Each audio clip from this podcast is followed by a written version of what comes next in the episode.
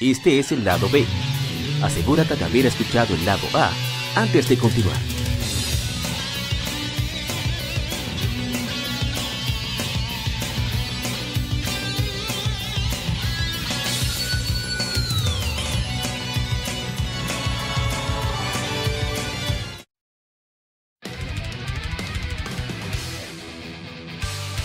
¿Qué enfrentados?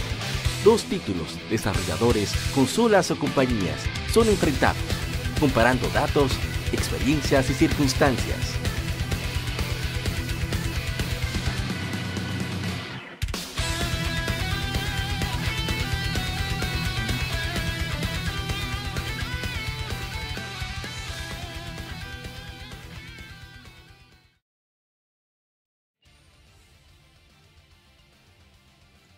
¿Qué tal, colegas gamers? Estamos ahora en el lado B, episodio número 160 de Legion Gamer Podcast. Soy Apa, como siempre, un privilegio que nos acompañes, esta vez con la voz ya mucho mejor comparado al lado A.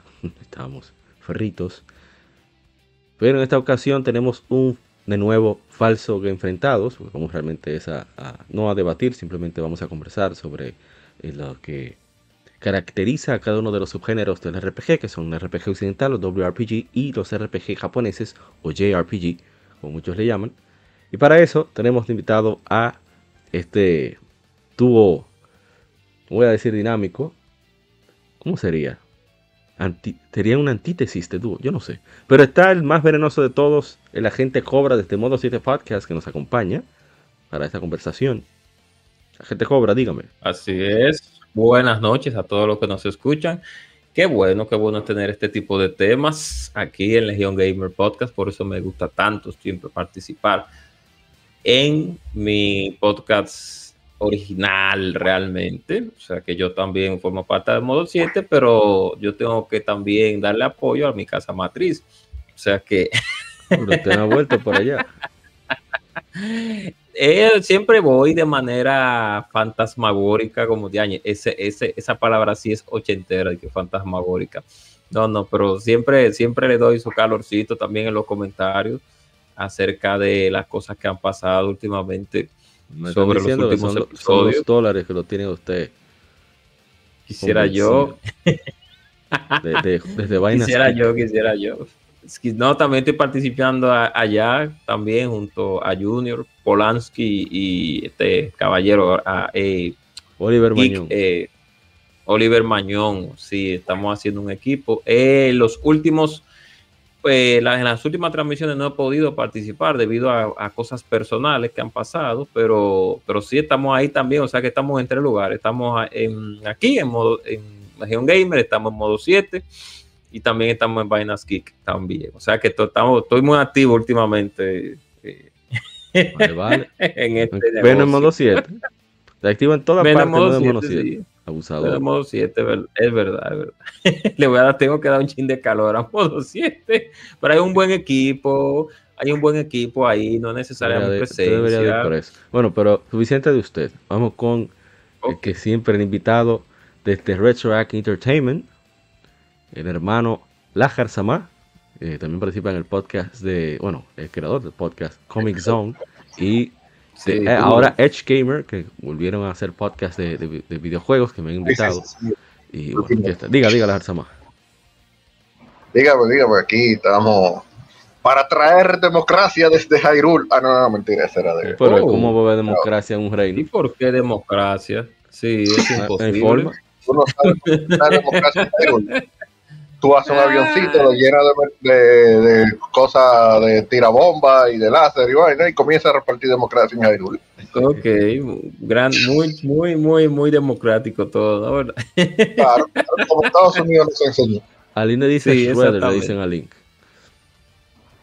Shredder, le dicen a Link. Wow. destructor. No mi madre. Esos animales están tranquilos, ahí mi viene. Link, lo mata todo. A molestar, sí, porque tú lo que estás molestando. Oye, el al al cabo, el Liner anda tranquilo por ahí, no se mete con nadie. Llega Porque mira, nosotros- mira, exacto. Un- un- Una cosa que deberíamos. yo- y Esa es la única verdad. Ese tigre, el liner está tranquilo, botado por ahí. Y Link llega y le empieza a entrar bombazo. Exacto. Entonces, Increíble. yo creo. ahorita, yo no sé si. yo- no, claro. Yo no sé si lo hemos hecho a Mauri. Eh, aquí en Legion Gamer, pero eh, en ese tipo de temas, no temas, ese tipo de comentarios, nosotros deberíamos de, de hacerlo un tema. De- se llama, podría llamarse cosas ilógicas de los videojuegos, podría llamarse. No sé si ya tenemos un tema. Anótelo. Pero, pero debemos de, de- de hablar sobre cosas que son ilógicas en los videojuegos que vez En tú... nuestro grupo de Telegram. eh, ahí es donde yo anoto todo para que el que quiera robarse la idea lo pueda hacer. Yo no me pongo guapo. Yo- Exacto. Y hablar sobre este tipo de temas, como el que hablamos ahora mismo, como el de Link, que él, literalmente le entra a un mundo, le entra a un espacio donde no hay problema y viene él atento a él y comienza a repartir vergazo, como dice. y otra cosa más también incongruente ¿Cómo que- que tenemos en el mundo de los videojuegos. Hay Goblin. O Bokoblin, ¿qué se llama? No, Goblin. No, Bokoblin. sí, los chiquitos Bokoblin. Los Bokoblin están en su lado tranquila. Hay verdad que hay Bokoblin frescos, atrevidos. Bueno, fresco es la palabra dominicana. Sí, sí, sí, Atrevidos. pero Que eh, si ellos no son incurren- conmigo, se no inmiscuyen en las, en, la- en las áreas donde están los humanos. Eso yo entiendo que si están en el medio hay que darle. Pero resulta que ellos tienen, están en su lado tranquilo, custodiando su tesoro y su vaina, y viene el lo explota. Exacto. Literalmente. Entonces, por- Un abusador.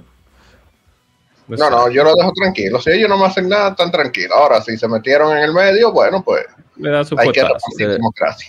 Tiene flecha. Pues sí. Bueno, vamos entonces a, a entrar de lleno al tema. Hemos ya conversado en otra ocasión donde hablamos sobre los RPG, que la gente cobra ahí un servidor del origen, que viene de Dungeons and Dragons, que entonces salió, salieron diferentes eh, RPG de texto, hasta que también salieron algunos Dungeon Crawler, que en Japón Falcon fue uno de los pioneros, un Dragon Slayer, Lane of Heroes, etcétera. Eh, que también, que por ejemplo, eh, los juegos de Falcon fueron que inspiraron a Zelda y a Zelda 2.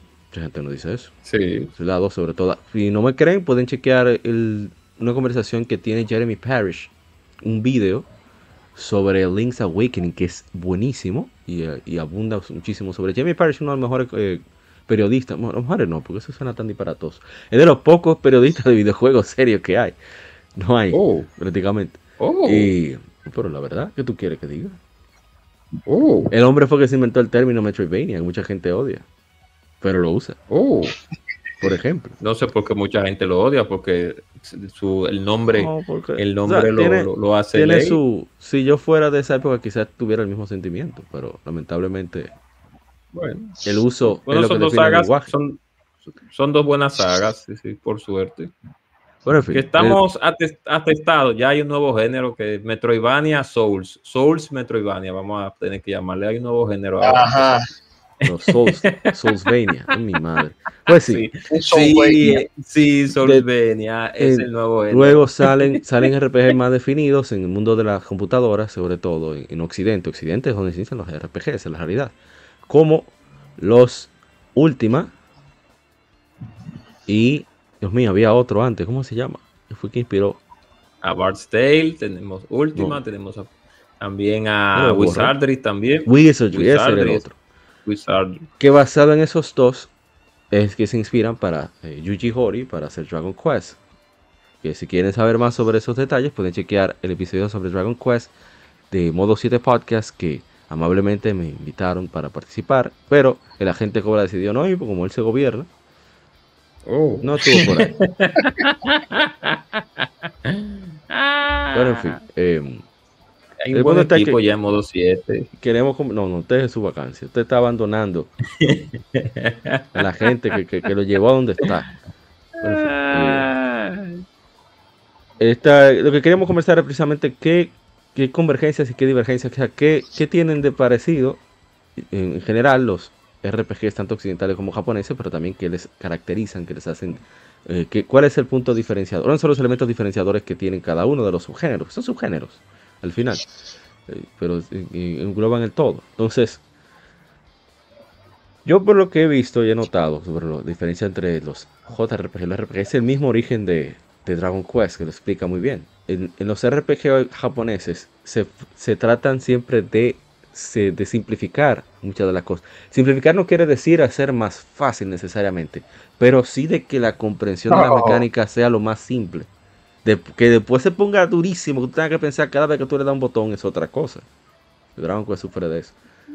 Pero es simplemente sí. eh, los menús son, son más simples generalmente y Es verdad. Y hay un, un como un guion bien delimitado. Es algo que yo he notado mucho que tienen la mayoría de RPG japoneses, no quiere decir que sean todos.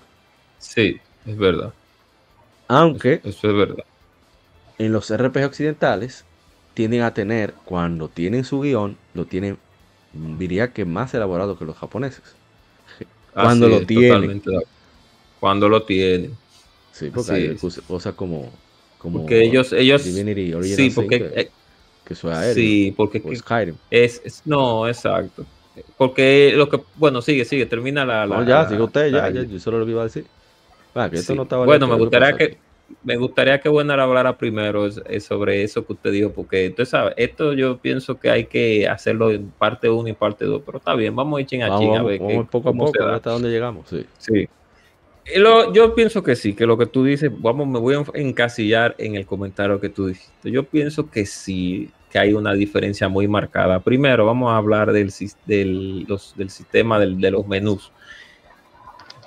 Es muy probable que muchos de los que nos escuchan o los que nos van a escuchar sean un público un tanto joven, puede ser que sí, o puede ser que sea también un público adulto, como el caso de nosotros, que ya estamos llegando a, a- a- bueno, en mi caso, que tengo 38, pues estoy llegando casi a los 40 años. Y pues las RPGs occidentales, de este lado donde nosotros vivimos, del, del lado del, del continente, pues tenían un sistema anteriormente para la época de Dragon Warrior o Dragon Quest muy diferente a lo que mostró Yuji Horii en ese tiempo.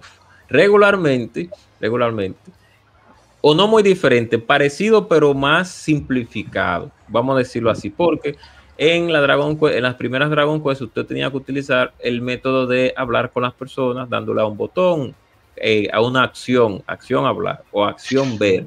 Y las RPGs de americanas venían con ese sistema. Tenía que Luego- programar el juego prácticamente. Escribir izquierda, escribir derecha, poner en texto claramente qué qué era lo que tú querías. Sí.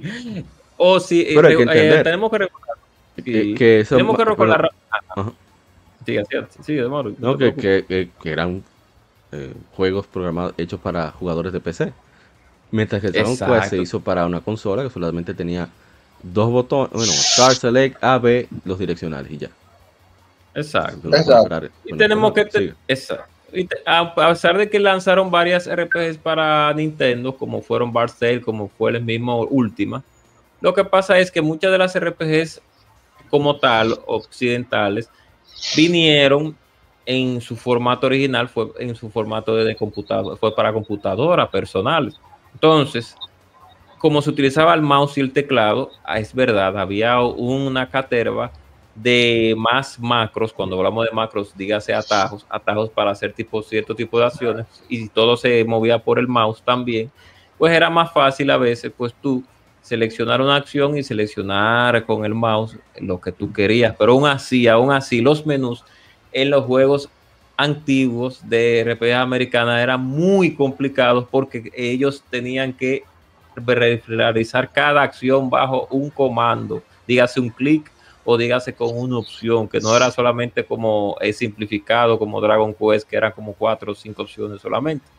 En eso estoy totalmente de acuerdo, porque cuando tú tenías que, que ir por un, una cueva, entonces tienes que darle con el mouse a una, a una lupa, entonces tienes que arrastrar la lupa hacia donde tú quieres mirar. Entonces, dependiendo de lo lejos o lo cerca que esté el ítem, se te acercaba la cámara o no. Entonces ahí tú tenías que darle a abrir. Luego que le daba a abrir, entonces que te pensionaba el, la, la- la- selección del, de, de- de letras especificaba que ya se había abierto el cofre. Entonces era un poquito complicado, no complicado, sino más extenso el proceso. Aquí en Dragon Quest, no, en Dragon Quest solamente Talk o Open o, o Search y ya, no había que darle más nada. Eh, realmente lo simplificó mucho, porque de verdad que si ustedes se pueden a ver a Última 2 de Nintendo o a Tale de Nintendo o también a otras RPGs americanas que lanzaron en Nintendo, es bastante complicado el menú y bastante te- tedioso. Y a la vez hay que tener mucha paciencia para uno poder avanzar de lado y lado, porque eh, es algo que voy a hablar ya después. Las, la mayoría de RPGs americanas al principio pues se veían o en primera persona o en tres cuartos. Siga usted, señor eh, Werner, la eh, cosa. Siga usted. Bueno, bueno, yo hablando mucho, hablando mucho. creo que sí, sí, sí. Creo que han definido bien eh, prácticamente las diferencias, por lo menos de, de Bueno, la- entrada. La otra, Mauri, discúlpame cuál era, que, que no se me escape lo que, lo que tú dijiste. Oye, no me acuerdo. De... Está bien, dale, dale, dale. Bueno, Bueno, eh, han definido bien prácticamente la, la diferencia desde el punto de vista de entrada y, y visual de eh, entre los RPG japoneses y los americanos.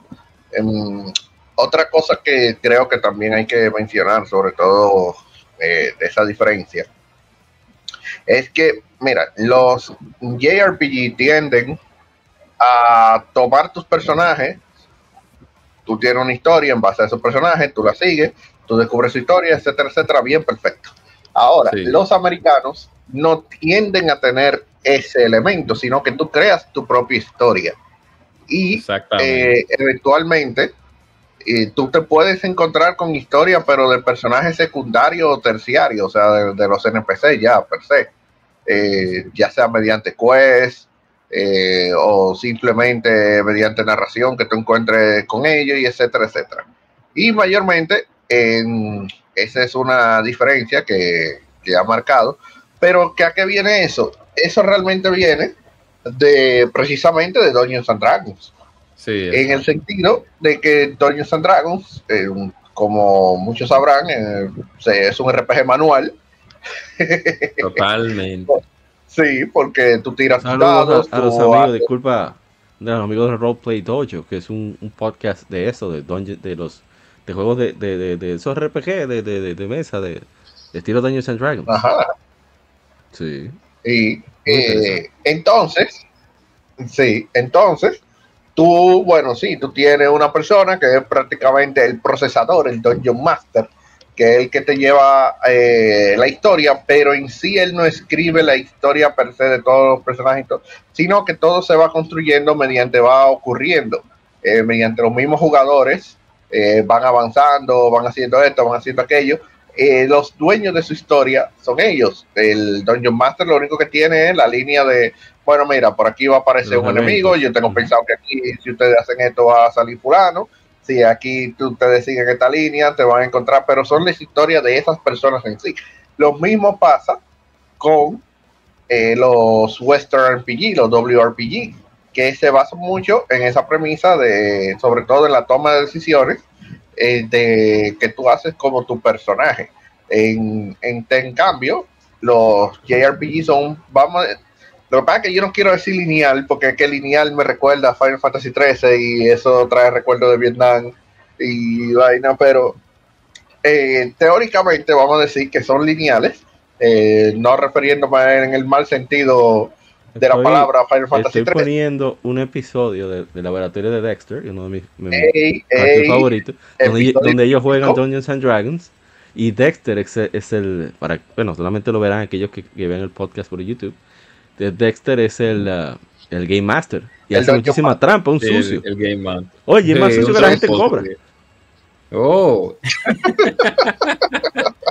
Tramposo viejo lo que es. Sí, el tigre es uno de mis capítulos favoritos, precisamente por, por el tema de Dungeon Master. Pero bueno, eh, el tema es que eh, en ese sentido, los JRPG son un poco más lineales, porque bueno, eh, como digo, ya te llevan en rieles eh, a través de la historia, tú estás viviendo la historia y de, de- de tus personajes y obviamente también del mundo que te rodea. Y tú la vas descubriendo, es como el camino del héroe, pero ya sí. escrito en, en lo que tú vas haciendo, obviamente. Ahora bien, ese precisamente es uno de los puntos que, que han hecho fuerte a los JRPG por el tema de la narrativa. Realmente, desde cierto punto de vista, alguna gente dirá que no, pero objetivamente hablando, la narrativa de los JRPG es superior a la de los Western RPG Dios mío. por el hecho de cómo te cuentan la historia. Sí, Déjame dependiendo, yo poner sí, la- el, el- Dependiendo. la- el Instagram de Sí, la- dependiendo, porque del, ¿qué pasa? del- de la dependiendo del RPG occidental, sí, porque es que vamos a hablar de eso Bueno, ahora. Sí, La sí, sí, verdad- sí, habla- sí. No, porque está hablando de manera general, o sea, pálido. Pero como Sí, quiera, voy a poner su red social para que le tiren a él. Oh, Exacto, Oh, porque obviamente eh, en los JRPG también hay versiones, así como las americanas, dentro de, Los- de lo los- que hay, que Souls, por más de estilo, exactamente, que son más de estilo americano y que literalmente no te van a contar nada, Yo no quería Oh. traer esta Narrativamente colación ahora, pero ni que yo narrativamente puedo hablando. entender que Y los me Souls... refiero a narrativamente hablando, me refiero a un narrador. eh, o que que hay una línea de clara de la historia, claro. Que la historia se vea claramente cómo va progresando. Porque, exacto, porque los Souls tienen, eh, de hecho, mira, es tan que, que, que bueno, porque es un excelente ejemplo el tema de los Souls. Yo conozco gente que me dicen, no, los Souls no tienen historia, eso nada más pasamos otro y vaina, y es una prueba de habilidad y ya, y yo me quedo como que, ¿cómo así? Que sí, sí, sí, que no tienen historia, eso es habilidad, una prueba de habilidad, por uno acabarla y ya. Y yo, mi hermano, los Souls tienen más historia que el DH. Sí, los Souls tienen mucha historia realmente. Los Souls tienen mucha historia, lo que pasa es que la manera en que la cuentan es muy occidental en el sentido, porque uno de los problemas que tiene Souls, y no es un problema, sino un tema de diseño, es realmente en los Souls no hay prácticamente NPCs en general. Sí, exactamente. Hay unos cuantos que son con los que tú interactúas prácticamente por obligación, pero que mayormente no tienden a decirte mucho sobre la historia. O sea, salvo tal vez una que otra cosita, eh, como el clásico eh, héroe decaído que siempre está en la primera hoguera, eh, que, que ese te dice una que, que otra cosa, ¿verdad? Y, pero ¿qué pasa? Tú tienes que ir hilando la historia en base al lore que te dejan los artefactos que, que tú vas encontrando, los ítems, etcétera. Algunos personajes que tú puedes ver, como el mítico Caballero Cebolla, que Ujú. en base a lo que él te va contando y después cuando tú encuentras a la hija, po- spoiler alert, eh, si, si es que acaso no has jugado bueno, eh, Dark Souls, ¿verdad? Eh, tú te encuentras y ya te dice otra cosa y ahí tú bailando y tú vas entendiendo el tema de, de los caballeros de, de Catamarán, era que se llamaba la, la ciudad, Catamari, no, no recuerdo. La cuestión es que ahí tú bailando, de Catalina, de Catalina que era. Ahí es que tú bailando el tema y eso también te va llevando a hilar un poco más el tema de central de lo que está pasando eh, en Dark Souls, porque sí, eh, y ahí es donde entra, tú no, eh, por ejemplo, en Dark Souls 1, eh, tú no sabes por qué tú mataste a Gwyn. No, porque el pim pam plum ahí, no, y ya, yo le di, ya. Y tú no sabes, sí, tú no sabes por qué a ti te piden quemarte en la hoguera o no quemar la hoguera. No, porque qué sé yo qué, que eso es vaina. Mi hermano, es que hay una historia detrás. Lo que pasa es que no te la cuentan directamente. Y eso es en parte, en parte, pues, porque para gustos, ¿verdad? Para colores en los gustos. Sí. ¿Qué pasa? Que en mi caso, por ejemplo, yo no voy con ese tipo de, de forma de, de contar la historia. Y con eso no estoy diciendo que los Souls sean, sean malos ni nada por el estilo.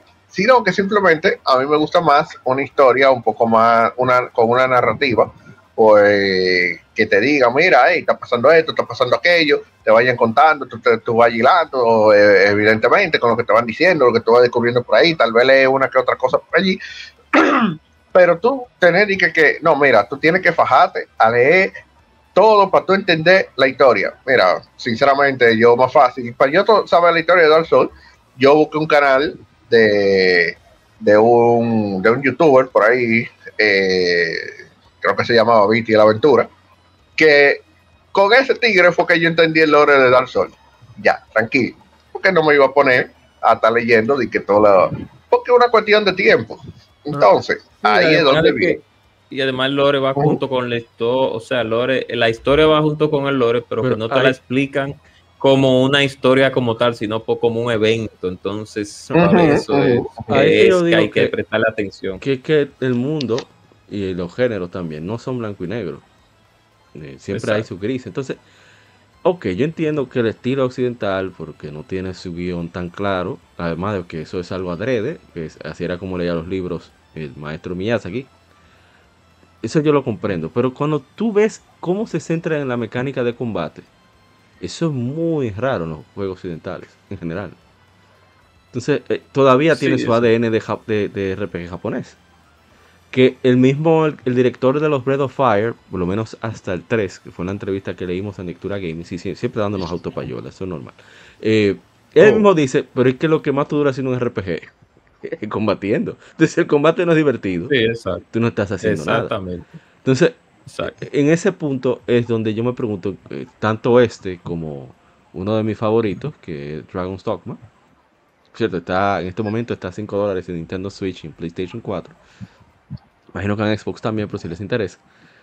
Yo me pregunto, entonces, ¿qué carajo lo que define un RPG japonés? Porque si tú ves Dragon's Dogma por arriba, parece un RPG occidental, pero cuando tú agarras ese control y comienzas a dar a golpe, leña, tú dices, espérate, esto no, un juego que tiene hasta cancel.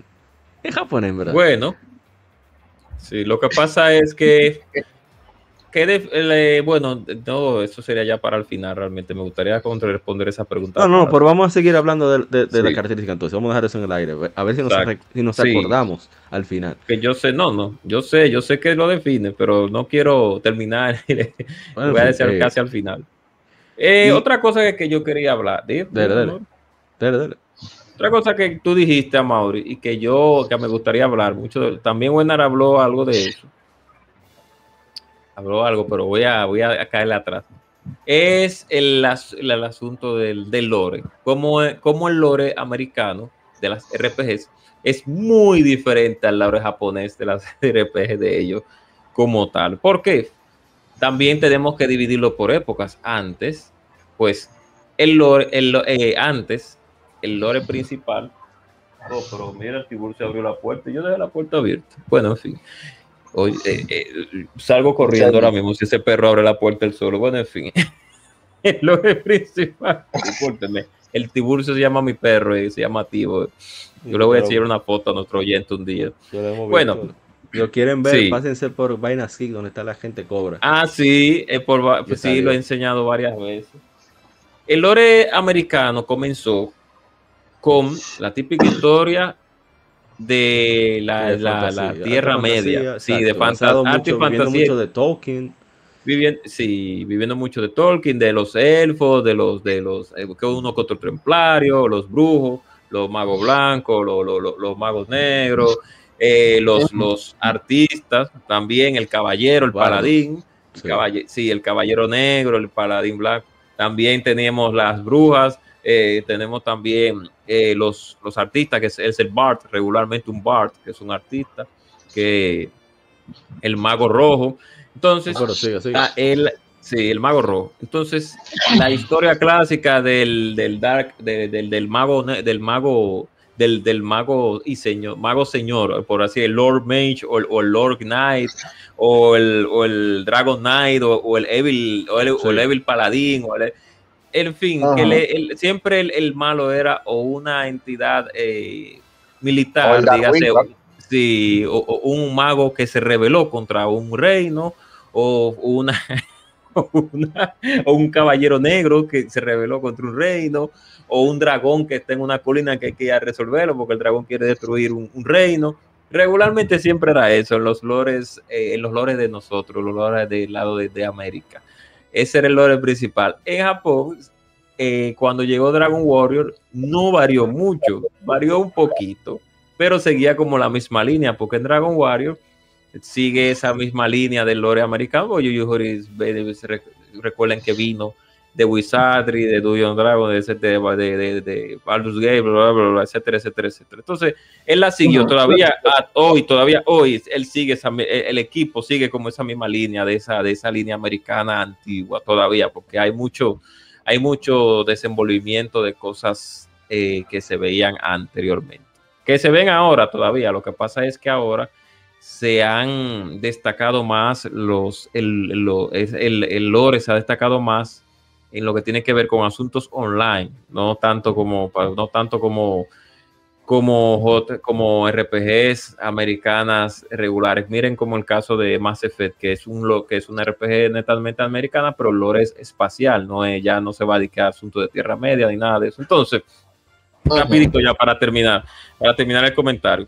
Hay una diferencia muy grande entre un paladín, un paladín yankee y un paladín japonés. Uno reparto democracia y el otro es un paladín. Sí. Hay una diferencia muy grande entre un elfo yankee o un elfo del lore americano, o europeo. Vamos, también vamos a meter el europeo. Porque son Del, del- del- sí, exacto. Del, del el elfo, el elfo yankee europeo es, es muy diferente al, ya, al, al elfo japonés. Del cielo a la tierra. Ustedes nada más tienen que ver a Link para que ustedes vean la diferencia de cómo, está- cómo así cala. Y es un asunto también estético. O sea, el paladín regularmente japonés, a diferencia de este juego que es eh, Prince, Princess Crown. Princess Crown no, eh, Amaury, el otro, eh, Dragon's Crown. No, pero eso es Knight, Y que. Sí, que de, ah, de, de- de- de- del Dragon's, Dragon's Crown o Princess Crown, Dragon's Crown, que llevan el lore muy americano. Ese juego lleva el lore muy americano porque sí, tiene Amazona, tiene paladines, tiene brujos, pero eh, hay una matiz muy diferente entre, entre un mago, entre un mago blanco yankee europeo a un mago blanco japonés. ¿Por qué lo digo? En todos los sentidos, en el asunto estético, en el asunto de las magias también, y en el asunto de, de cómo se comporta. Y ya para terminar el comentario, porque está- me estoy entendiendo mucho, voy a poner el caso rápido del paladín, como dijo Wegner. El paladín yankee europeo. El paladín yankee europeo tiene el sentido de la justicia demasiado elevado, lo tiene hasta el infinito y más allá. El asunto del paladín es ir a resolver cualquier entidad que él considere que es que, que sea injusta, porque para eso fue que fue hecho, fue creado. Mientras que el paladín japonés co- tiene como un sentido de, de- de- de moralidad, como de moralidad que va como cambiando un poco dependiendo de las situaciones y eso. El paladín, pero el paladín japonés piensa un poco más la situación. El paladín yankee es, europeo, es este caballero es Es el enemigo. radical. Vamos a sí es más radical el paladín americano. incluso tú ves, por ejemplo, eh, Cecil en Final Fantasy IV, un Paladin. Sin embargo, él, él precisamente aclarece su sentido de moralidad porque al ser el Dark Knight, él quería hacer cosas buenas, pero lo que le ordenaban hacer iba contrario a sus valores y cuando se convierte en Paladín, pues ya... O eso llaman Paladín de la Justicia. Exactamente. Es una frase que se utiliza mucho. Y también está, por ejemplo, Seth, que es uno de mis personajes favoritos de Sí. Fire Emblem, de Fire Emblem The Sacred Stones. Y el tipo es. Él habla bonito, pero él no ataca bonito, ¿no? Y fue tan, se va el que está en el medio. Él no tiene que ver.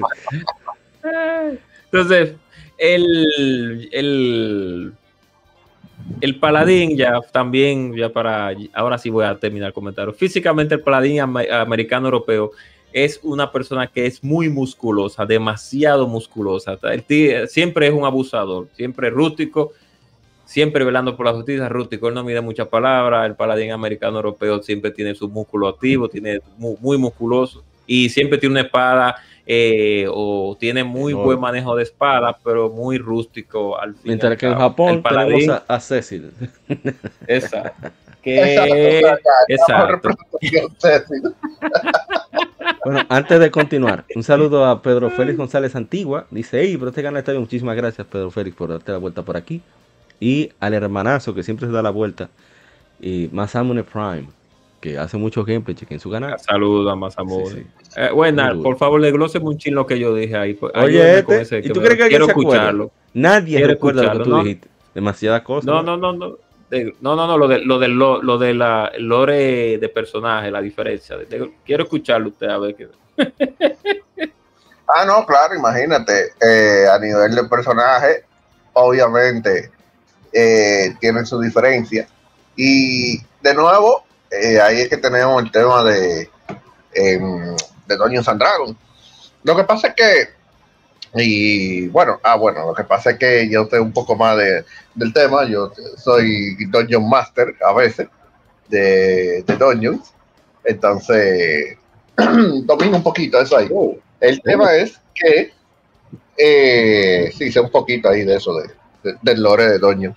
Entonces, ¿qué pasa? Que, por ejemplo, Lo que pasa es que mayormente, en- por alguna extraña razón, pues que hay algo que hay que decir. En Dungeons and Dragons no, los paladins no necesariamente son eh, como lo conciben en casi todos los juegos eh, europeos y americanos, de que son sobre venga, la justicia y vaina que sé Sí. yo qué, y, y- y no, y si ese malo hay que matarlo. No, no, no, no. Lo que, en Dungeons, y que probablemente ustedes han visto eso, en, en algunos memes y cosas así, está el tema de neutral, lawful good, lawful evil, Exacto. y así por con todas las eh, con todos los demás espectros. Entonces, ¿qué pasa? que realmente dentro del punto de vista de, de lo que es Dungeon, tú puedes tener un paladín, por ejemplo, que sea en teoría, tú lo puedes tener que sea neutral. ¿Y por qué digo en teoría? Porque aquí viene un lore de los paladins, eh, particularmente en, en Dungeon. Tú puedes tener un paladín que sea evil, no, no puede ser evil. Eso, eh, bueno, sí, puede ser evil, pero ya sería un Dark Paladin. Estamos hablando del paladín normal. Eh, no puede ser evil, pero podría ser neutral. El problema es que va a tener unos handicaps y unas cuestiones de los stats, etcétera, etcétera. No va a ser full, full paladin. Va a ser full, full, full paladin y tener y que todas las cosas de paladin tiene que ser low, full good. Que ese Sí. es el tigre que es, ya tú sabes, rajatabla, etcétera, etcétera, etcétera. Exacto, no coge esa. Entonces, por ejemplo, en los japoneses sí juegan un poco más con, con eso, por eso es que lo traigo a colación, porque normalmente eh, siempre toman en cuenta la única parte de Dungeon. Es como que nada más saben esa, de que no, mira, para ser un paladín tiene que ser obligado a los full good, o sea que a ese tigre Es que sea la- la justicia. Es como la característica tanto de, digamos, de estadística y, y, la, ellos juegan más con la moral, algo así. Sí, sí, es como que. Ellos desarrollan eh, un chim mala moral, un chim. No es Más- que. más ambigua. La- sí, lo piensa más. eh, no es que el paladín actual, porque no lo piense, pero como vuelvo y digo, que ya esas, esas RPG con esas historias así tan lineales aquí de este lado del mundo son muy pocas. Hay, pero son pocas ya. Los japoneses se han mantenido más con esa, ese lore lineal de, de, de RPG, de historia con esos personajes. Pero siga, siga, bueno, siga, siga. Sí, sí, sí.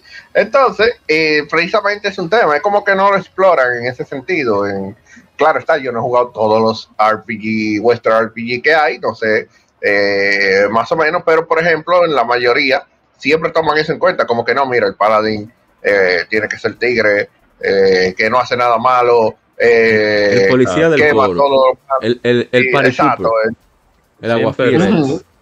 Cuando realmente puede haber un paladín neutral. que, que el tigre puede ser que vea una vaina por ahí, pero no le da la Al gana de. Al, al Seth de- de, de el de. Sacred Stone le cagaron la princesa, pero tú supiste, ¿verdad? Al Ah. final la Ah, da. exacto, entonces eso, ahí los japoneses Un, juegan un más. paladín, un con- paladín occidental no hace eso. No, No, eh, ahí ellos juegan más con el, y no solamente ellos son un poco más flexibles con el tema de los personajes, también hay que decir que así como Dragon Warrior o Dragon Quest, como, como sea que, que lo conozcan, eh, tiene más o menos esos elementos, pero sobre todo eh, hay que mencionar que la primera Final Fantasy está basada totalmente en, en esos personajes ficticios, o sea, eh, tenemos el, al Black Mage, tenemos el Red Mage, tenemos el White. Mage, eh, Tenemos el Fighter, Fighter. hasta Ninja, Sí. porque ellos incorporaron obviamente de, de- de su propio folclore, eh, incorporaron ahí a los ninjas eh, Sí. y a los monk, que, que también son parte del, del, del folclore, aunque los monk existen en, en Dungeons and Dragons realmente. Sí, realmente. Entonces, todos esos elementos salieron precisamente de, los personajes de, de Dungeons, que incluso recuerdo que leí por ahí una vez hace mucho, eh, me parece que fue en una Game Pro, probablemente, eh, porque fue en inglés, que en, una entrevista que le hicieron a Sakaguchi, eh, le preguntaron precisamente sobre eso y él decía que él lo que quería era traer Dungeons and Dragons a la pantalla del televisor, pero de una manera más sencilla, que no sea tú que tengas que tirar dados y que para tirar los stats, sino que Exacto. la propia El, el eh, código, el programa se encarga exacto, el código sea el que se encargue de, de autogenerarte eh, esos stats y todo eso. Antes de continuar, saludos a Tables Mask. Hola gente de saludos Tables Mask, gracias por darte la vuelta. Siempre aparecen los, en los streams de tanto de. Bonifacio Gamer como de de, de caribeño. Bueno, siga, siga, siga, lanza más. Sí, entonces, eh, eso ya sería en cuanto a, a los personajes se refiere, que hay una diferencia marcada en la manera en la que cada quien trata a su personaje. Repetir, obviamente, que en la mayoría. Cuando hablamos, cuando yo hablo así, yo no estoy hablando de que todos son así, sino, eh, como dijo Apa ahorita, eh, Una generación marcada. Sí, además de que. Sí, hay que Ujú. dividirlo también, porque es que, como vuelvo y digo, las RPGs americanas del 80, 90 y 2000 no Sí, son las sí, sí. mismas que la de 2007, No es lo mismo tú 8, jugar no, Baldur es Gate. igual. Exacto. Eh, oye, no es lo mismo tú jugar Baldur Gates o Última de, de principios de los 90 o de los 80, a tú incluso jugar tal vez, eh, qué sé yo, el, mismo Skyrim. O sea, no es Sí. lo mismo. E Y- incluso dentro de ellos mismos hay diferencias porque eh, que no hemos hablado, por ejemplo, de eso están los Dungeon Crawler, Sí, que exacto. entran dentro de lo que son eh, RPG, aunque tienen una di- diferenciación en que ellos también tienen un subgénero, porque hay Dungeon Crawlers que son RPG, hay Dungeon Crawlers que son acción.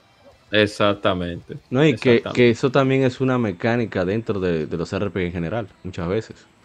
Es solo una pequeña Sí, pero que nació- como, como Na- mecánica. na- nace Exacto. plenamente en, en Yanquilandia o en Europa, Pero- eso de los Dungeon Crawler, pero acogida, sí, después fue acogida por los mismos japoneses porque les gustó Sí. el asunto de... Dice- no, porque que los el, mismo, el mismo peor Dragon Dungeon Quest. Crawler jamás creado.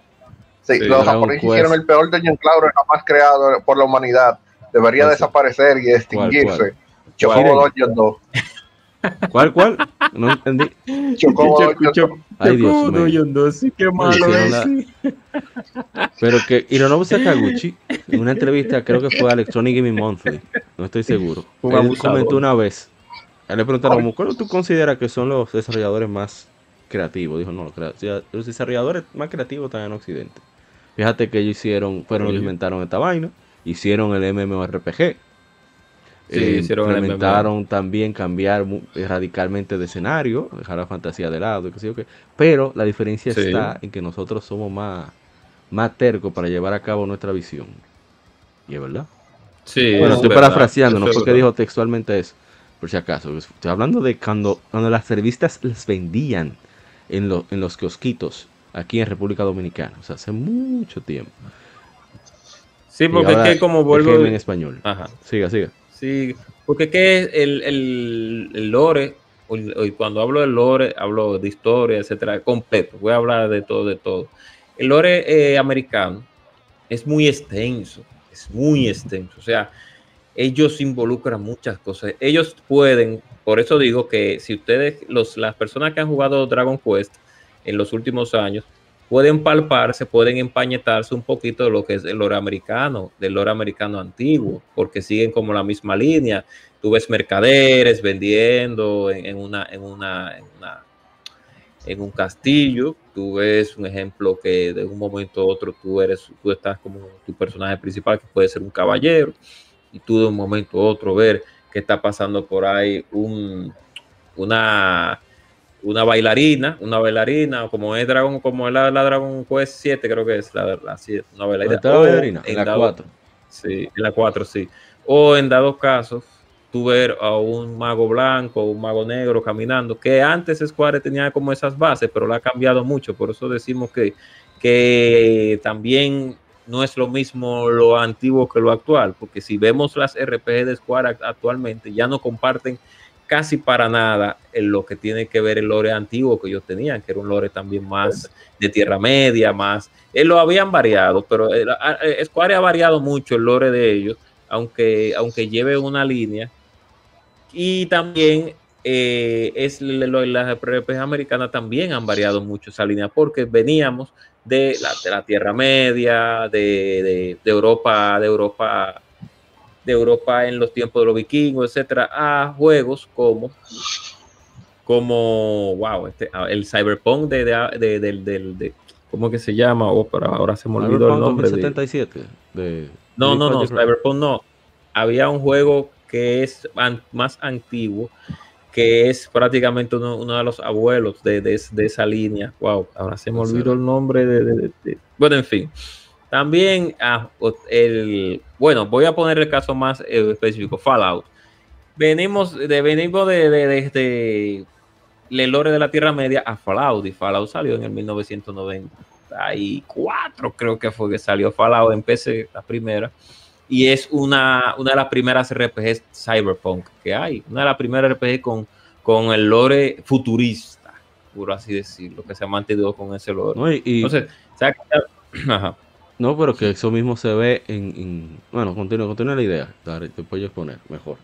que exacto, que también entre el americano y el japonés se han variado muchas cosas, no solamente han seguido la misma línea clásica, que es la del caballero o la del ladrón, o la del ladrón, o la del mago blanco, el equipo de cuatro, que siempre tiene que ir incluido un caballero, o un, un mago negro, un mago Sí. blanco, y un berserker tiene que ir regularmente, porque el berserker tiene que estar, no puede. Si en una RPG americana no hay un personaje fuerte, grande, un- puede ser que sea medio mitad de la lagartija o mitad o o tiene que ser que tenga cuerno, que tenga un warrior, tiene que ser un warrior o un berserk, tiene que estar el paladín, el berserk y el mago, tiene que estar obligado en el lore americano, si no, no es de RPG yankee o sabes.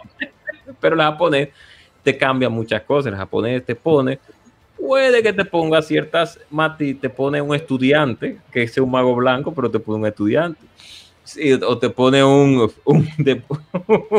un jovencito que nunca ha portado un arma en su vida y entonces de un momento a otro le dan una espada y él comienza a resolver cuando en las RPG americanas tú tienes, si tú regularmente, como el caso de Fable, tú tienes a una persona que tiene que crecer en habilidades y, en historia para poder se- plan- sembrar bien una espada a un enemigo, que no es solamente como en el lore japonés que, ah, no, que toma esta espada y comienza a resolver. Oye, y el chamaquito nunca utilizó una espada y de un momento a otro comienza de palazo como que él tiene toda la vida del planeta Tierra. En América no, en América no se ve eso. El lore ey, antiguo- pero mira, yo te voy a decir una vaina. Eh, en Star Ocean 2 no, Claude cogió su pistola y con eso era que él resolvía. como no. Pero que- en la, pero en que- la Breath of Fire 3, eh, el personaje va creciendo físicamente y en el mismo comportamiento bueno. va madurando. Tú ves, al principio, cuando, cuando comienza la batalla, él saca la espada del bolsillo, como, "Mi- se, como que se le va a caer. Pero ya después, Sí. cuando, cuando ya pasan, vamos a ver, en el tiempo de juego, dos o tres años, el tipo saca su espada nítida, venga, haz lo que tú quieras. Sí, porque Dragon Warrior, di- di que Dragon Breath of Warrior, Fire. eh, Breath of Fire sigue es- ese lore antiguo de Tierra Media, etcétera, de personajes muy antropomórficos también, una- que eso está, va dentro del lore que- también. que sí me gusta destacar de los japoneses, que no, no siempre les sale bien, pero ellos siempre tratan de crear de cero todo su lore, todo su mundo, Sí, eso de- es lo de- más de- importante. o de transportar o transformar mucho de ese lore eh, bien occidental, bien turquiano o lo que sea, tratan de llevarlo a su manera, a su interpretación. Y, y eso es parte de la gracia, de que por eso a veces mucha gente me pregunta que por qué yo le- le- siempre estoy jugando solamente los RPG japoneses, pero es por eso, es porque eh, el caso más simple, eh, Dragon Quest es la base de la mayoría de RPG por turnos en- en- de japoneses. Sin embargo, tú juegas Pokémon, tú juegas Dragon Quest y son experiencias completamente distintas, porque tienen enfoques distintos y mecánicas diferentes. A pesar de ser RPG por turnos, prácticamente Pokémon calquea Dragon Quest, pero no tiene Sí. nada que ver. Ese, e- ese tipo de cosas. Sin embargo, hay que darle a los occidentales que fueron de los que comenzaron a mezclar, a hacer cosas locas. O sea, estamos hablando de que ahorita teníamos más efecto ahí manifestándose. A ver qué sale ahora. Y de repente te salen vainas como Bo- Borderlands. Te hacen un RPG, primera persona, de disparo, pero cooperativo. Y en un mundo post-apocalíptico. Un mundo posapocalíptico. Parece que el que hizo ese guion se metió muchos kilos de ustedes saben qué. Porque no tiene- es una locura total. Pero es parte de la gracia. Entonces, eh, es como eh, hay esa ambivalencia de, de- de cada uno de los estilos o de forma de, de hacer los juegos. Sí, entonces también, exactamente, también está, ah, bueno, ahora que pusiste a Tele Auxilia, Ah, mira, la a diferencia del sí, la diferencia del héroe americano con el héroe japonés. El héroe, ah, el héroe, ah, eso depende también de el espacio-tiempo donde se haya realizado el RPG. Si es un RPG antiguo americana, sabemos que el héroe va a ser totalmente justiciero, regularmente. No va a tener mucha comando, con mucho control de sus decisiones. Él no va a ser tan relajado, tan, tan, eh, por así decirlo, más tan gracioso como, como si fuera una, como si fuera un, héroe de la, de la saga de Fable, que el héroe es un poco más relajado, ese 13 Si es un héroe ochentero, joven, es un poco más centrado. Pero si va después del, después del 2005, 2006, cambia un poquito la temática. En el caso del héroe japonés, el héroe japonés es más reservado, es menos relajado, es muy reservado. están los extremos, porque está, está el, héroe que tú eres quien le da la interpretación. Claro que en Occidente también lo hacen, pero la diferencia está en como que tú no tienes, entre comillas, poder de decisión en el guion, a diferencia de muchos occidentales. Eh, tiene su línea de, acción y tú más o menos puedes interpretar las conversación y, acciones que hace el héroe. Porque todo, por ejemplo, el clásico de que, ah, entonces tú estás diciendo tal y tal cosa. Como que tú respondiste. Sin embargo, en Occidente, eh, está, como cito el caso de Mass Effect, tú tienes varias líneas de diálogo que te dan, entre comillas, una consecuencia distinta. O, en el caso de The Witcher, que te pone a pasar trabajo porque lo que sea que tú hagas va a quedar mal. Exacto.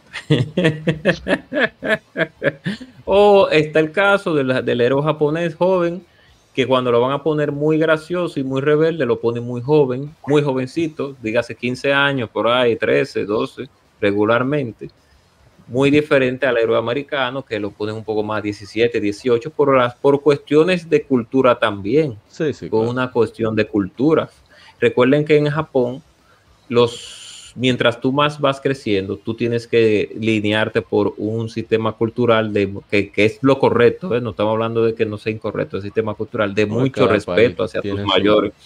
Claro, mucho respeto hacia las personas y hacia tus, y hacia tus mayores, que es lo correcto, lo que debería de ser. ¿eh? No, no, lo que debería ser. Pero en América, eh, ellos le, ellos si poner un personaje más, más relajado, más gracioso, utilizan el, utilizan el, la edad como algo que influya. Tiene que por lo menos ser de 17, 18 años para arriba para hacerlo como más relajado al personaje, si es joven. Si es en Japón, no. Si es en Japón, lo ponen más, eh, más eh, pequeño por un asunto de que de que tal vez en la, dentro de la cultura no se viera bien que un joven de 18 años y en Japón fuera muy respetuoso, tal vez. Ellos utilizan eso también muchas veces en, en animes o manga para relajarse un poco con el chip típico joven y respetuoso, pero en la realidad ellos no son así, en la realidad ellos son muy respetuosos. Exacto. No, sabes que tú quieres reflejar lo que tú anhelas en, las artes. Por eso vemos esa, esas curvas eh, prominentes en los juegos japoneses. Sin embargo, en Occidente está cada vez pasando más y más lo contrario. Podemos, cito el, el trailer de, de, del, del Fable, del reboot de Fable, por ejemplo. Sí. Mientras que tenemos a los Pawns, bellísimas, en Dragon's Dogma 2, tenemos a la dama de Fable, en el, bueno, el trailer de Facebook, un RP occidental. Eso es sí, eso es por, sí, eso es por, por un asunto de, de, de, cultura. Miren a esa dama ahí de, de en Monster Hunter 2. El, el, Pokémon con esteroides. Sí, exact, exactamente. Lo que pasa es que vuelvo y repito, no, no quiero cansarlo con esto. Antes, las damas en las RPG americanas antiguas, 2004 para arriba, para abajo, eran más sexy, eran más sensuales. A pesar de porque teníamos. Morrigan de, Dragon Age. Exacto, porque teníamos, teníamos, si queríamos una mujer más ruda, teníamos la Amazonas. Siga, siga. Exacto. Teníamos Amazonas, todavía tenemos Amazonas, realmente tenemos en las RPGs americanas tenemos Amazonas, o Maga Blanca, o Maga Negra. Ya usted mencionó toda la clase, ahorita no repito otra vez porque va a alargar el sí, voy a alargar, sí. Entonces, las amazonas eran más voluptuosas, aunque eran más fuertes, más robusticas. Como la Dragon's Crown, que tiene tremenda. parece familia de chulos. tremendo cox. Tremendo coxis. Jugoso y sabroso coxis. y por eso también cambia. Tenía dos grandes argumentos. Sí. Mira, tiene un ataque que es entonces. Sí, también más jugoso, más jugoso. Pero eh, después, hace un tiempo, por un asunto de, seguir por, con una línea de una minoría, pues entonces le han bajado un poquito a la sensualidad en las damas americanas, lamentablemente. Aunque a excepción de unas cuantas RP que sí han tenido mujeres sabrosas y jugosas, como en el caso de The Witcher o en el caso de Mass Effect, No, The que las- hay mujeres Esa es muy la ventaja bonitas. de, y- de- de Europa del Este. Yo no le importa un carajo la moda que hay. Ellos son lo que Sí. le da su gana. Esa es la ventaja de los. Exactamente. Entonces, es, es así. Miren el caso de este jovencito, como ustedes ven en pantalla, del juego de Monster Hunter Story 2. En América ustedes nunca van a ver un protagonista así, lamentablemente. Porque tiene, en primer lugar, ellos siguen una línea muy tierra media, dependiendo del juego, claro. Si es tierra No, media, que tú lo, el- tú lo vas a ah, ver mira, tú, eso es otra característica.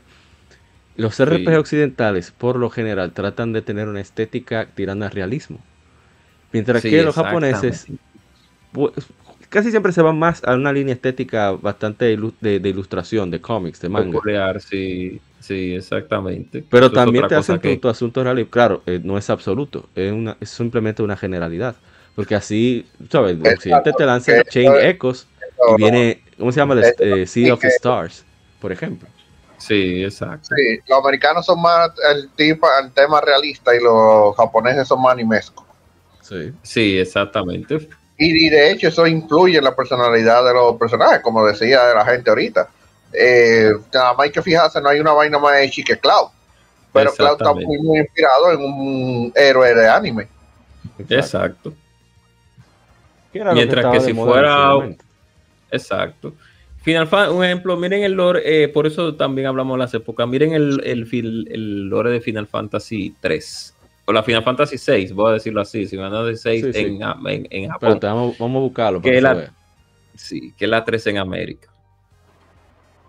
Yo no voy- para ir desglosando, no voy, Sí, a, hablando, voy- no voy a entrar en materia así. Y no Sakaguchi nos dio en esa, en esa, en esa eh, versión del juego, de la saga, mejor dicho, en esa versión de la saga, un mundo medieval pero futurística, futurístico con el asunto de la tecnología, con la magia pero conservó el lore, a pesar de que hizo muchos cambios, conservó un lore un tanto americano en muchísimos aspectos, porque nosotros tenemos en Final Fantasy VI, Final Fantasy III, personajes que son muy clásicos del lore netamente americano. Tenemos caballeros, tenemos eh, fighters o peleadores, mírenlo ahí a, a Sabine dónde está, El hombre Tenemos que hizo Terra, un que a un terreno. El único A un juego, el único medio ser. en el mundo, en la historia de la humanidad, donde se le hace un suplex a un tren. Te puede buscar Tenemos a todo lo que Bannon. usted quiera. Y no va a a encontrar. Bannon, algo que nada más, nada más tú lo- uno lo utiliza ahí a Bannon y ya. y ya. Ah, sí, sí, sí. Ahí me dio en la Y madre ese tenemos también- Me puso a pasar mira, un mira cómo, mira cómo lo dejaron al pobre Bannon tirado, un viejito, un viejito. su ya para que no, para que no hable de él. El lío que hay que proteger. Es un dolor de cabeza. Sí, Siga, el- siga, que me ese es el problema. Entonces tenemos, miren a Edgar, ahí Edgar es un caballero. Entonces, miren cómo se agachó ahí porque está triste y acongojado. Caballero, pero es plomazo que da. Ey, el caballero mi- más raro. no, no, mi perso- Sí, Eh, Él es un maquinista. un maquinista, sí. Entonces tenemos ladrones eh, en Final Fantasy 3 y tenemos también Ey, él no es ladrón, él es cazador de tesoros. sí, eso es ahí que se robó el, el ladronazo, texto eh, Nathan Drake eh, de Uncharted. Pues de ahí que se lo robó. Ladronazo, ladronazo, hombre, qué cazador de tesoros. Ladrón. Entonces, el lore de Final Fantasy. El lore de Final Fantasy 3 es muy apegado al lore americano en lo que tiene que ver con la con los personajes, la personificación de los protagonistas en muchos aspectos. Porque Hironobu Sakaguchi seguía esa línea todavía para ese tiempo, esa línea que no era tan, tan eh, variable eh, por un asunto de que también en ese tiempo, en el 1993-94, teníamos muchas ameri- netamente americanas que tenían el, seguían con el mismo lore. Ahora bien, miren cómo Sakaguchi cambia un poco el aspecto de que si tenemos a un caballero, lo hacen un caballero que es un maquinista. ¿De cuándo, Ujú. donde un caballero va a sacar una sierra eléctrica? ¿De dónde? Ah, y no obstante es un caballero, es un rey. Sí, Sí, es un eso, es lo- bacano. Entonces, Eh, señores, vengo ¿Cómo? ahora. Atiendan el carquillo que me voy. Sí, voy. allí. Sí, porque, eh, y tú sabes por qué yo lo digo, porque eh, la gente dirá, bueno, pero ¿y, y qué es la importancia de eso? Señores, normalmente en, los, en ningún juego un rey se mete y que tú lo tienes en un par y, y pelea de que con gente ni nada. Exacto, no va a dejar su trono por cualquier cosa. No, siempre manda a la gente. No, no, ve y resuelve, pero no, aquí no. El tigre se fue con ellos, anda por ahí. A resolver. Y mira que son dos hermanos, Sabine y Edgar. Entonces miren a Edgar, que es un fighter o un berserk, vamos a ponerlo así. Berserk, pero entonces utiliza garras, no, no se va con los puños. Miren qué cambio él hizo, porque él no quería un, fighter normal de que con los puños. Lo puso que utilizara garras al tipo, al abusador de, de, de Sabine. Entonces,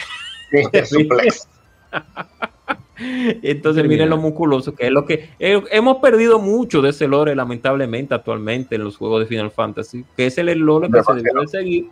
Y se debió de seguir ese lore, pero los tiempos cambian, sabemos que los tiempos cambian, pero hay muchas cosas que deben de, quedarse y, hemos perdido mucho de eso, por un asunto de que estamos inventando mucho. A veces tenemos que seguir una línea. Miren en Dragon Quest que sigue una línea. Otro aspecto que me están llegando las cosas ahora, a medida que vamos hablando cada vez más. Que los occidentales tratan siempre de conmoverte, pero de manera directa con el texto. Mientras que los japoneses siempre es más con el contexto que con el texto mismo. Sí, exactamente, eso es verdad. Y, eh, eso es verdad. Y este es un ejemplo que yo lo he citado mucho. En Dragon Quest 11 hay un momento donde... Ah, bueno, Dragon Quest 11. Hay un momento en el cual la, hay una sirena que es la que te va a ayudar a tu ir al mundo de, que va, bajo el agua. Tú tienes que tratar de hacer contacto con esa sirena, pero realmente, sabes que en, algo cuesta no hace la cosa de gratis, siempre tú tienes algún beneficio. Pero él supone que la idea es tú ayudarla por ayudarla. Ella te dice que ella lo que quiere es tratar de encontrar a su amor perdido. Pero que si tú quieres ir para tu asunto de, de tú bajar, ir bajo el agua, que no hay problema. La cosa es que hay uno, como una especie de side quest que no es muy obligatoria, pero está ahí, de ayudarla a encontrar a ese tigre. Al final resulta que el tigre murió hace décadas, pero las sirenas no envejecen. Ella no lo sabía, se quedó todos esos años esperándolo. Pero el juego te da la idea de que cuando tú encuentres al tipo que se parece al, al, muchacho que ella quería, que es un nieto que, del tipo, tipo hizo un sacrificio por, por familia, fue prácticamente. Y te hace un build-up, o sea, tú dices, bueno, yo, yo voy a llevar a este tigre, esta mujer se va a traer a gritar de felicidad y tú vas a meter mano. Pues resulta que no, la sirena dice, bueno, encontré la tumba, gracias por traerme la tumba de, de, mi amado, que sé yo cuánto, y bueno, yo me voy a encontrar con él, ¿no? la tipa se suicida. tú duras horas dando vueltas para tratar de resolver eso. Oye, yo duré como un mes pensando en eso. Yo, mierda, mano. Pero yo sé, yo sé y no la ayudo. que se quede esperando. y no es que sea tan grave en el texto, pero es el hecho de las interacciones que tú tienes que realizar para llegar a ese punto te afecta mucho más a que simplemente sea un cinema o, o, o un texto. Ahí donde voy. Los occidentales, Miren que no, la mayoría, ¿eh? porque están sus excepciones, por ejemplo, The Witcher lo hace excelentemente bien. Pero la mayoría de, de, por lo menos que yo he probado, no hacen ese build up. The Witcher sí lo hace. Sí, sí. Es un azaroso, sí, unos perros, siga así. Mass Effect también lo hace. Lo que pasa es que eh, hay, como vuelvo y digo, hay muchas que se han centrado más en el asunto online, como los Morp, que en una trama lineal, como hace Mass Effect o The Witcher. Por eso es que eh, últimamente las RPGs japonesas han tomado mucha fuerza por ese aspecto también, eh, en ese sentido. Eh, eh, pero también ellos, en esas RPG que acabé de, que tú acabaste de, decir a Mauri, pues ellos hacen un buen trabajo en ese aspecto. Por eso también digo, miren cómo en Japón te lanzan una RPG con una temática de piratas como es la saga de la saga de que la saga, el juego de Arcadia sí que es una RPG de piratas. Ahí es donde, como vuelvo y digo, pasa en el caso de, eh, como en el caso de América, que en América, en el 1993, te tiran Shadowrun, que es el nombre que estaba buscando, Shadowrun, que es una de las primeras RPGs con temática poca, poca apocalíptica futura, cyberpunk, mejor dicho, con temática cyberpunk que se lanzó Y también vamos también a hablar de actualmente del juego de Cyberpunk 2077, que es un RPG en primera persona, pero con elementos futuros. RPG clásica. Se me cortó un poco la, la transición, disculpen esa, esa interrupción. No sé qué rayos pasó. Ok. Pero seguimos, seguimos online, seguimos online. Repita lo que usted estaba diciendo. Sí, estamos online. Ok, que, bien, entonces, ¿qué, tenemos, ¿qué vemos? Que en el caso de América, tenemos a Cyberpunk 2077, que es un RPG netamente América, lógicamente una RPG netamente americana con elementos, de netamente americana, no, con elementos de, con, el, con un equipo, con el equipo de, de, de, eh, ¿cómo es? Polaco, pero que también en, el, en 1993 se lanzó Shadowrun, que eh, tiene el mismo estilo, y en, y en Japón entonces tenemos un, el, la, la Scarlet que tiene un elemento en lo que tiene que ver con el lore de barcos, barcos flotantes, porque son piratas las personas, entonces vemos ese, ese distanciamiento tan drástico que hacen también las RPG, tanto americanas como japonesas, que por alguna extraña razón, la única compañía como que se quiso meter en ese barco en ese tiempo fue Sega con la, serie de Fantasy Star realmente. Fantasy Star arrancó como un RPG futurista, se fueron muy lejos. Y no aparte de eso, hay que darle su crédito porque fue, no sé si hubo, dudo que hubo otro RPG con una característica que tenía Fantasy Star, que era el hecho de que la protagonista era mujer. Exacto. No por ser una feminista ni nada, pero eso realmente era algo muy, una decisión muy particular porque no, ahí claramente en esa época quien dominaba la, compra de videojuegos o, lo que, el uso de videojuegos eran los, jugadores de sexo masculino. Entonces, eh, hizo un toque diferente, un diferenciador importante. Sí, y además de que, como lo digo, ellos, ellos no se fueron ellos no se fueron al pasado con Fantasy Star, ellos se fueron al futuro, lejos. Inclusive, se fueron lejos, no se quedaron de que, ah, no, que nos vamos a quedar en la Tierra Media, o en Europa Central, o con los vikingos, o con, con los templarios, o con los, los elfos, ni nada de eso. ellos se fueron para el futuro, que es algo que también distanció muchísimo ese aspecto. Bueno, ¿sabes? Eh, ajá, siga, siga, siga. Usted tenía otra idea. Aunque algo que me he dado cuenta viendo Skies of Arcadia y, otros juegos que hemos dado una vuelta, que los quitando quizás dimos eh, los Souls, porque eso es un juego bastante lucro, pero yo no poco lo, que, lo he jugado lo suficiente como para decir que no aplican. Pero en la mayoría de los RPG siempre hay cierto elemento de comedia. En los RPG japoneses. Sí. En los occidentales verdad. yo lo he visto muy poco. Por ejemplo, Jade Empire sí tenía algunos momentos divertidos. Igualmente sí el Dragon Age, unos, cuantos, el primero, el Origin. Pablo. Y Pablo también. Ah, Fable sí tenía elementos de comedia. Y, pero Mass Effect, no recuerdo, ah, era muy poco. O sea, eran más las conversaciones de NPCs, de personajes secundarios, que otra cosa. O, del momento en que te lanzaban un chistecito un compañero en el, en el medio de la, de, la eso sí era gracioso. o algo así. Sí magistral ese juego, realmente ese juego. Pero por ejemplo, Dragon Quest está súper, o sea, los mismos monstruos a veces te salen cosas, pero ¿qué fue lo que le di Sí. y eso eh, en Final Fantasy pues, constantemente. Y eso es algo que, realmente ayuda un poco a aligerar la carga a veces de, no tanto de la, del contexto, sino del momento en cuanto te está dando la, sabes, está, está haciendo algo medio incómodo, están pensando frío en cómo va a resolver un problema y eso realmente ayuda a, relajarse, a disfrutar más.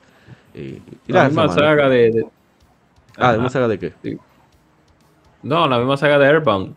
Que ah, el, sí, que ellos utilizan mucho humor negro y a veces un, mucho humor psicológico para decir muchas cosas. Entonces, ellos utilizan, ellos utilizan mucho, eh, y Ito, ese, ese caballero, ese caballero, una mente maestra y estoy una mente maestra, definitivamente. Y no sé cómo Nintendo no ha dejado que ese señor siga haciendo RPG. No, porque, es él, no, no, Nintendo, no, espérate, espérate. No, no, yo sé que ah, él que no quiere. Nintendo, pero, Ya, ya, él concluyó su juego.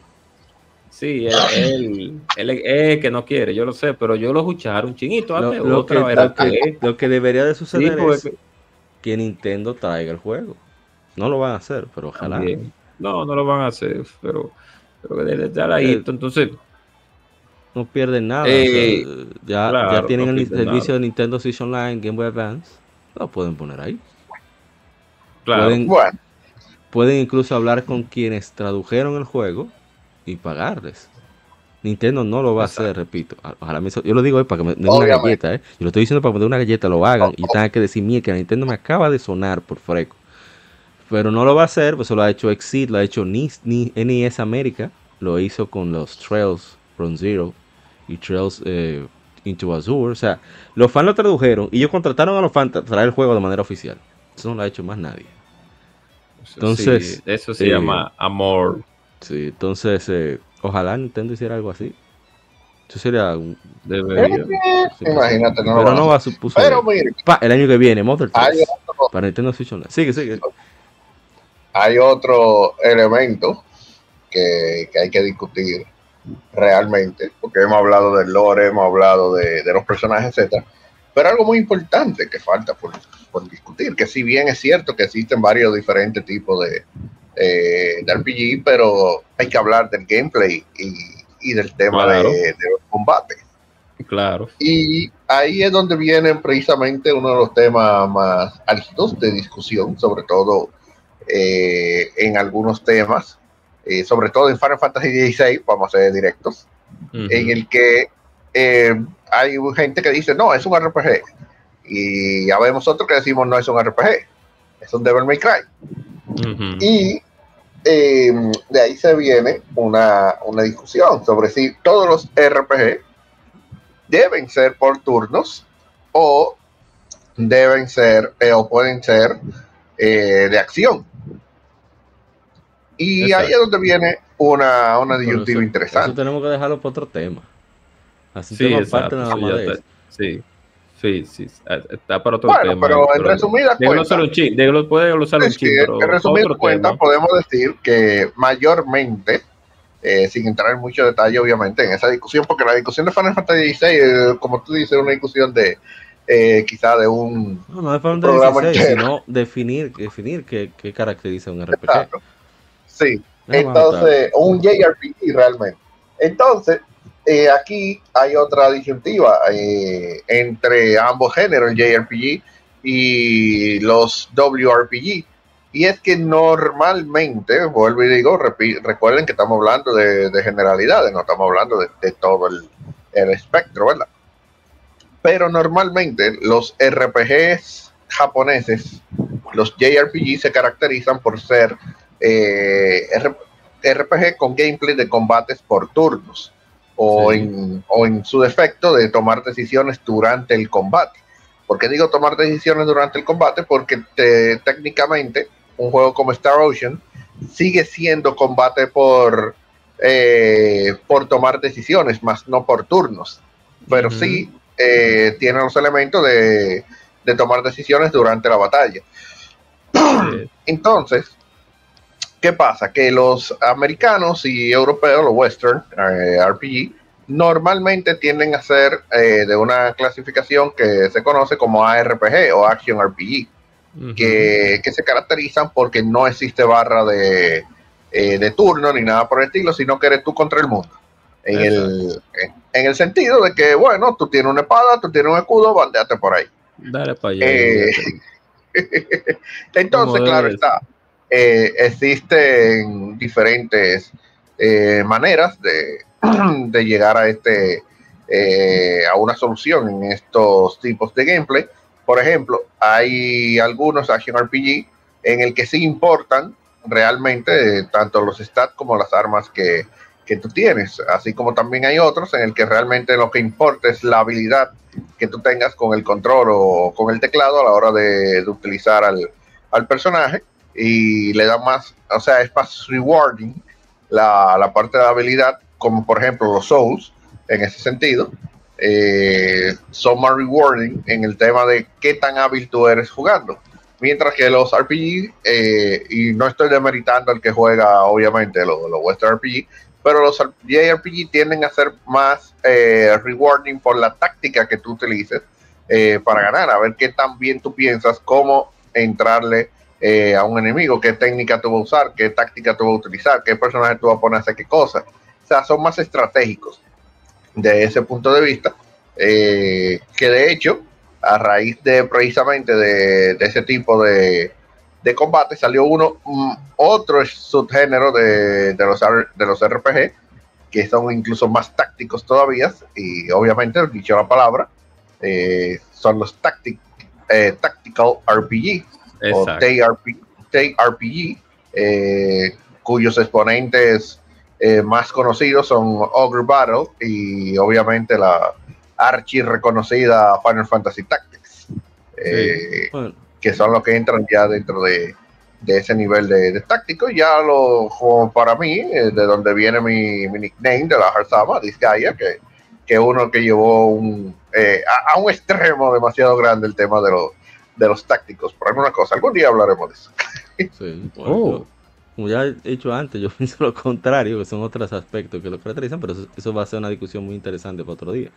Eh, pero sí, o sea, hay muchos elementos de la forma de contar la historia, el, enfoque en mecánicas, que lo hemos discutido también. Por ejemplo, yo, mucha gente le molesta cuando yo digo que The Witcher es un buen juego porque todos los elementos funcionan bien, pero sobre todo la parte de la exploración, la, interacción con otros NPCs, de manera que están hechos los, los sidequests, etcétera, etcétera, todo está también realizado que lo, de que, lo que tiene de menos eh, a resaltar, como quieras, decente, y es el combate.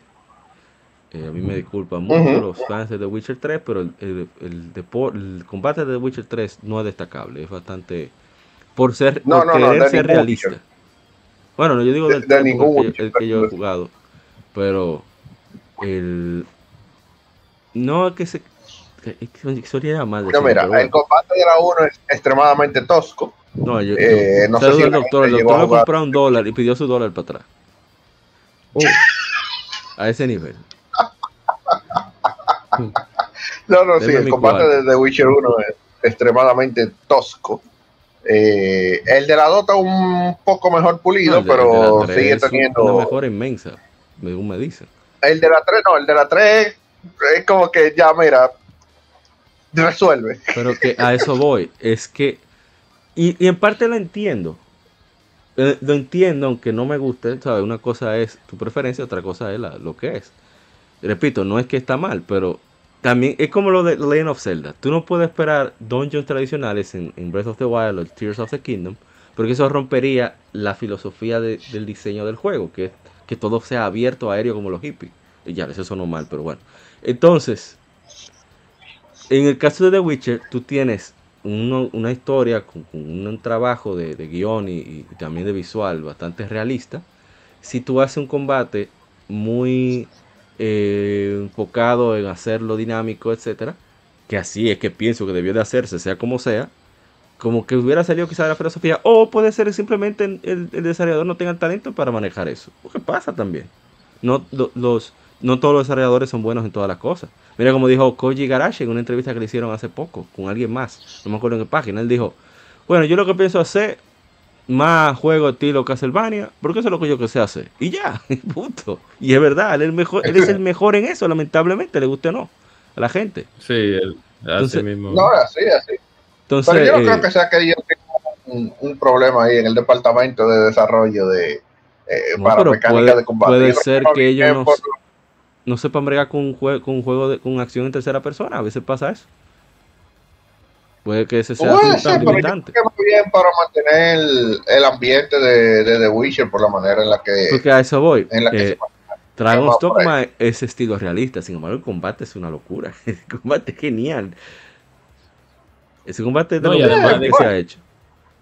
No, y además de que el, el, el, el como vuelvo y digo, el, de, el desarrollador americano ya solamente tiene dos dos sistemas de combate en RPGs actuales, que es o el de primera persona, como en el caso de Destiny, Destiny, Cyberpunk, eh, el, el, el, el Baldur's, que Baldur's Gate, el del Scroll, o en el caso de tercera persona, como el mismo Witcher, como el mismo eh, Lord of the Fallen, etcétera, etcétera, etcétera. El japonés, ah, hay un tercero también, pero que es el de los Morph, que los Morph son tres cuartos también. Pero ese ¿cuáles es en el MOBA? caso del online. Los MOBA, los, los, Ah, los los, MOBA. los, los MOBA, exacto, que son MOBA, los MOBA, eh, lo, lo- lo- lo cambiaron. Antes eran también, antes, bueno, no, los RTS no son, no van dentro de la casilla de, de RPG como tal. Pero No, los, R- los RTS evolucionaron fue a los MOBA, fue antes, antes eran RTS, Sí, exacto. son MOBA. Pero los MOBA incluyeron, ajá. Un saludo a. eh, eh, digo, dice, pero serie de Witcher es durísimo, que no he jugado lo- los juegos, me gusta el lore. Exacto, eso, eso es lo que decimos. Que todos los elementos de Witcher son súper destacables. El combate, como que no tiene el mismo nivel Sí, de, exaltación que tiene todo lo demás. Todo lo demás es Exacto. 1A. O sea, no hay, ahí nadie puede. El que se queda simplemente porque no le gusta y punto. Siga, siga, siga. Exacto. Entonces, el- el- un- la pantalla de tres cuartos o de un cuarto. El japonés se ha ido más a la acción todavía en tercera persona. Se ha quedado ahí. Ya se están, no se estancó, se quedó ahí en la acción en tercera persona. Ya la gran mayoría de RPG japonesas pues siguen esa misma línea, como en el caso de la, la Final Fantasy XVI, como en el caso de, este juego muy famoso, wow, ahora se me olvidó que está en celulares también. eh, eh, eh, ahora se, se me olvidó el nombre de- del RPG, que, que mucha gente pues, juega en, en celulares, bueno, en fin, Ah, se han ido por esa Impact. línea. Genshin Impact, exacto. Se han ido por esa, se han quedado en esa línea. No han querido, eh, por así decirlo, inven- no inventar, sino arriesgarse un poquito, sino que se han mantenido ahí con esa línea porque le funciona, que es la que deja, le deja, Ok. le deja su dinerito y Mercado. no hay ningún problema, nadie se queja. Porque el mercado no está para tomar tantos riesgos tampoco.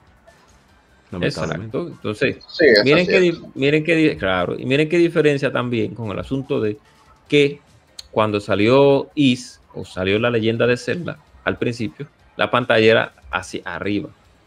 En el caso de las RPGs americanas, cuando eran de acción, por ejemplo, tipo Fallout, tipo el juego eh, eh, RPGs de, de- de un tercio, el- era el mismo sistema, solo que la pantalla era a un cuarto, o sea, era con una vista semi, semi desde arriba, sino que era como echando un poco como hacia los lados, pero no era como no era bien RPGs americanas como tal, con ese tipo de vista, como lo que tenía la, como lo que tenía la leyenda de Zelda, etcétera, etcétera. También en el caso de Secret of Mana, miren el caso también de que es el estilo de, las, de, la, de los juegos de Secret of Mana son el estilo netamente un cuarto americano, claro está, solo que con una vista desde arriba, no de un tercio, no con la pantalla un tercio. Es lo mismo. eh, ahí- y miren cómo también cambia el sistema como tal, como decía bueno, ahí tú a Mauri, que en vez de tú simplemente a utilizar un personaje para ejecutar una acción con un clic o con un botón, en el caso de Secret of Mana tenía un sistema de carga, pues, que eso no lo tiene, no, lo, no lo tienen las RPG un sistema de carga de ataque que diferenciaba mucho el, ese aspecto. Inclusive la misma is, por, por bueno o malo, tenía el bump system ese, que es uno de los sistemas más desgraciados que yo he visto, pero que ellos implementaron al principio. No, eso fue innovador en su época, porque eso hizo para creer que los RPG eran demasiado difíciles. O sea, Is era el Sí. RPG más fácil de su época.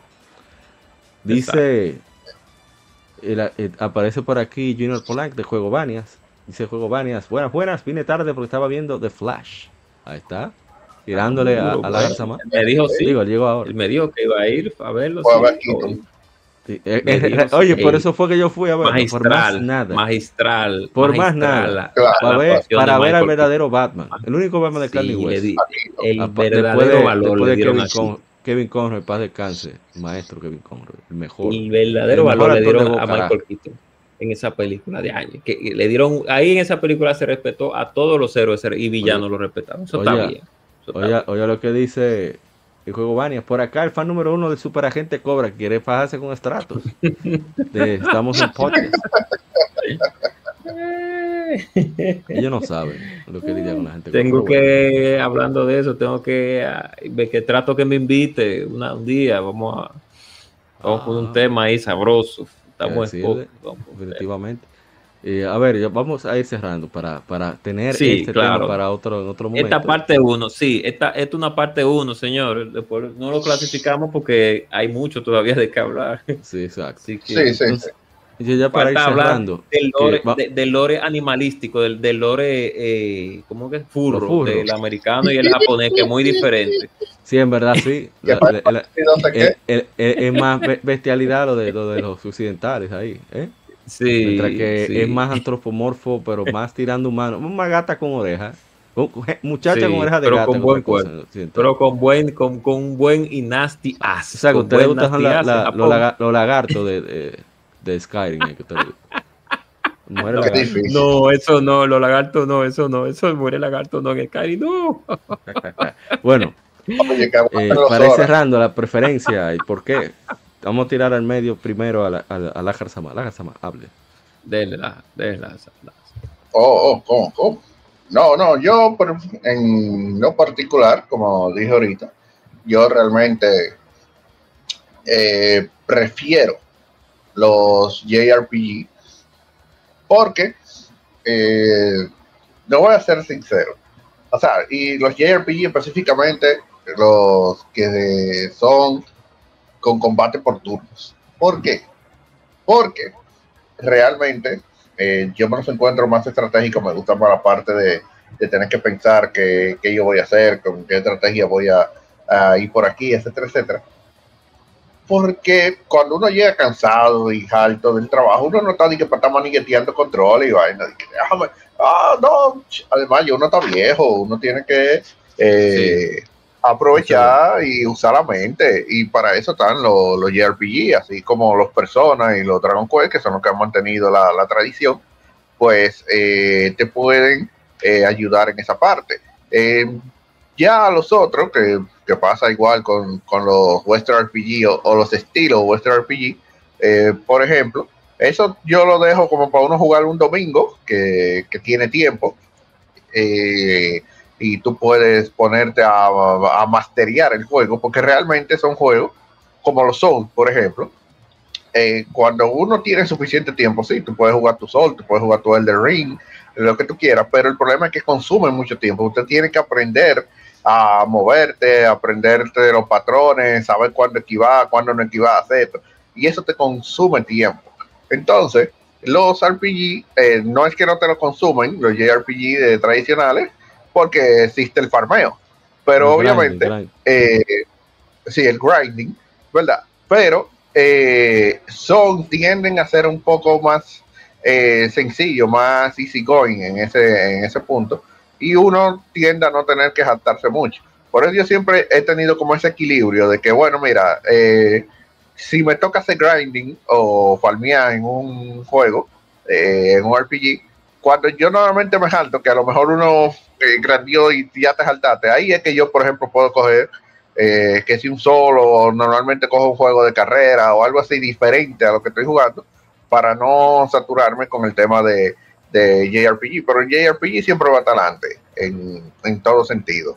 Eh, ya los otros, eh, ahí está Devil May Cry, ahí está Bayonetta, eh, cualquier cosa de esa que cuando uno quiere salir dando guamazo, eh, pues uno sale y, y usa ese tipo de juego. Ok, nítido. Bueno, gente cobra, acuérdese compartir las redes sociales. eh, donde usted está, Sí, podcasts. las redes sociales ustedes saben que son es modo no, 7 pero punto- ah, gente cobra no, Ah, perdón, la final. Jarzama. Ah, ok, dele la. sí, Ah, no, no, yo claro. eh, entren ahí a, a Retroat Entertainment. Eh, estamos en Facebook, en Twitter, en Instagram y en Spotify también, en YouTube también andamos por ahí. eh, que pueden seguir nuestros podcasts. eh, lo- ahora mismo los dos recurrentes, como decimos, son Edge Gamer y Comic Zone. De hecho, hay un par de capítulos ahí de Edge Gamer. Estuvimos hablando ahí de, de la presentación de, de Microsoft, de- del showcase de, de- de los llorones, digo Microsoft. Oh, y oh. eh, también ahí estuvimos hablando de Mortal Kombat 1 y viene otro por ahí también de, de Valkyria Asylum, eh, el juego que ha pasado sin pena y sin gloria. oh. Sí, realmente nadie, nadie le interesa, nadie le- es, ese juego nadie le in- ya, qué Full, difícil. full. nadie le interesa. Nada más uno que juega. Nadie. Qué difícil. Él sigue que, bueno, lamentable. ¿Cuál es que siga ahí haciendo malas decisiones? Bueno, Sí, hay. de todo usted a gente cobra. Eh, ¿Cuál es el favorito de los dos? Bueno. Y La realidad, yo no, sí, rápidamente. La realidad es que yo no tengo favoritos. Lamentablemente. Me, ahora sí, me inclino por. No, no, no, no, favorito no. Ahora bien, me inclino, me inclino, ahora sí, me inclino más por las RPGs japonesas. Por un asunto de que, además de que vengo trascendentalmente jugando RPG japonesa, pues me siento muy cómodo jugando RPG japonesas. El lore también me agrada muchísimo. Me agrada más, me puede agradar más inclusive que el lore americano. Pero, pero, salvo excepciones, como y digo, porque a pesar de que me inclino más por las RPGs japonesas, cuando aparecen RPGs como la saga antigua de Mass Effect, ahí entonces ahí es donde la balanza se voltea, porque cuando un juego, o de Witcher, porque cuando un juego está bien desarrollado, pues entonces, y es netamente americano, pues me sorprende bastante de que, de que eh, en mi caso, de que un juego con un lore muy diferente al que yo estoy acostumbrado, pues me genere también ciertas pasiones. Entonces, por eso me inclino más por las RPGs japonesas. Claro está, vuelvo y digo, he jugado RPGs americanas, americanas, y son excelentes la gran mayoría. La gente de BioWare, la antigua BioWare, mejor dicho, hizo excelentes juegos. Y la gente de ahora mismo también de CD Projekt Red también aquí ha hecho excelentes eh, juegos también. Y unos otros también desarrolladores americanos que también han hecho buenas, buenas. La gran mayoría son online o son también, no, no, no, no son tan online, sino que son más more han hecho muy buenos trabajos, pero actualmente esa es mi inclinación por las RPGs japonesas. O sea que por todo lo que se ha, se ha hablado en este, en este programa, que hay que hacer una parte 2. O sea que, este, aunque no diga en la viñeta, no diga parte 1, si Mauri quiere ponérsela, que le ponga parte 1. Si no, bueno, Vamos para dos, Aún así- pone dos lo hacemos. Exacto. Aún así, sigan, claro, síganos en, nuestro, en las redes sociales de Modo 7, modo7.com, modo7poca.com, en nuestra página oficial. Ahí pásense por allá. Si quieren darnos una, un cariñito con un coffee, pueden hacerlo. Y estén al tanto de los episodios que hemos tenido hasta el día de hoy. También las de Modo 7 eh, podcast en Instagram, en Facebook y en um, Google Podcast, en, en iVoox, etcétera, etcétera, en todas partes. Así que ya ustedes saben, recuerden que también hagan bien y no miren a quién y que siempre consuman con inteligencia y no por pasión. Así que yo ustedes saben. Yo creía que te iba a decir por moda, por pasión, ¿sí? ¿Por qué no? Por moda, la moda, pasión y moda. Vamos a ponerlo ahí. voy- No ahí. lo mismo, porque pasión es, por nunca- ejemplo, yo veo algo que dice Dragon Quest, que sea numeral. Sí, exacto. No, no, no, pasión pienso. no, espérate. Moda, moda. Vamos a cambiar la palabra pasión Sí. por moda, porque si si pasión está es la saga de ya. Exacto, yo no lo voy a sí, pensar. No, Mira, antes loco de, por jugar la, la, de la la, cualquier la cosa, nueva. dice Juego Banias, eh, Ishidori tenía que estar por acá para votar. Bueno, pero no es votación, porque realmente eso es uno por dejar veneno. La votación sí, puede Dice también. Pedro Félix González Antigua, ¿qué RPG japonés le recomiendan a un novato en el género que no sea Pokémon? Algo corto, entonces dice Hugo Banes, te recomiendo Evil Land. Algo corto para luego ir por, a- por algo más complejo.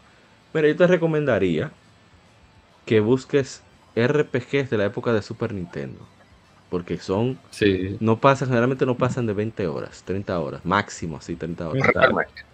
Pero eso Que es no si, si tú haces todo. ¿Cuál Final Fantasy? ¿Cuál? El 4 yo creo que La perfecto. 2, el 4, Que la no 2. sea Final Fantasy. No, no, no, no, no. Tú lo vas a poner a jugar Final Fantasy 4. Tú estás loco.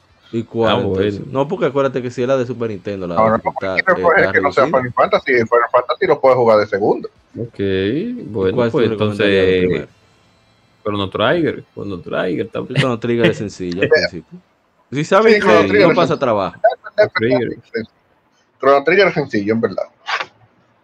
Chrono Trigger es una buena, una Sí, buena una opción buena de para, para empezar, porque no sé, hay algunos RPG que son un poco enredados, por ejemplo los Syncromana, Sí, son medio redaditos sí, sí, son medio al principio. eh, enredaditos, entonces no son muy recomendables. No le pueden eh, poner pero Breath of Trigger sí, Fire Chrono 1. Trigger sí es una buena- Breath of Fire 1 no lo puedo of Sí, ¿no? of Fire puede ser. El La primero. no, la no, pero loco. Bueno, yo, pero- ah, bueno, espérate, espérate, sí, sí, sí, es verdad, verdad. Acuérdate que tú estás jugando desde el NES, del Nintendo. La Sí, 1 sí, no. sí, no, no. Ah, bueno, Mario RPG, Mario RPG. Ah, Sí, es- Mario ese, RPG, ese es. Ese es el perfecto. Porque tiene De el Mario dinamismo de, de la- la- los inputs de acción de, de los Mario. Pero eh, es divertido. eh, la comedia está presente, Sí, lo sí. cual hace tolerable cualquier dificultad. Y está muy bien nivela- nivelado. Es un juego apto para cualquiera. Y te introduce de manera muy bien a, a los RPG realmente. Que por cierto, los amigos de Modo 7 tienen un episodio dedicado a, a este juego. Por si acaso quieres- le interesa saber más. Eh, es muy divertido. Bueno, voy a hacer un spoiler. Es tan divertido que quien menos espera se vuelve parte del equipo. Sí, es verdad. Y, y el guion es, Sí, repito, es para tú morirte de risa. A mí me encanta. Es buenísimo. Eh, que no sé, sí, no sé qué ustedes dirán, pero no, no, yo creo que no. Yo iba a decir Bound, pero No, pero, no, pero acá. y es fácil. Y es fácil. ¿y Airbound, qué- ¿Y qué, qué- eh, qué concepto de dificultad? ¿Qué quieres saber cuáles son los juegos difíciles para ti? ¿Abusador? No es que, la- no es que, la- no es que Earthbound sea imposible, pero es demandante. Eso estamos hablando para un novato. sí, para sí, lo que pasa es que después se pensé feo, que con el tema Para alguien que inicia como que nah, Es bueno, lo que pasa es que Earthbound, nah, lo que pasa es que yo lo iba a decir porque tú sabes que como el Bound eh, tiene enemigos tan peculiares y, y la manera en que maneja los ítems y eso, pero no, no, no, no, es que por eso fue que dije de que iba a decir, pero después me arrepentí. y dije, no. No, es que es complicado. Es medio complicado el baúl de, Sí, de sí, sí, sí, sí. asimilar. Es complicado. A ver. No, no, y una historia muy profunda, en verdad. Sí, es complicado. Dice El baúl es Dice- complicado. Juego Banias. Evoland se acaba en menos de 4 horas, pero un novato está perfecto. Me gusta que Evoland empieza con gráficos 8 bits y termina en 32. Qué interesante. Ah, Eh, sí, sí, sí.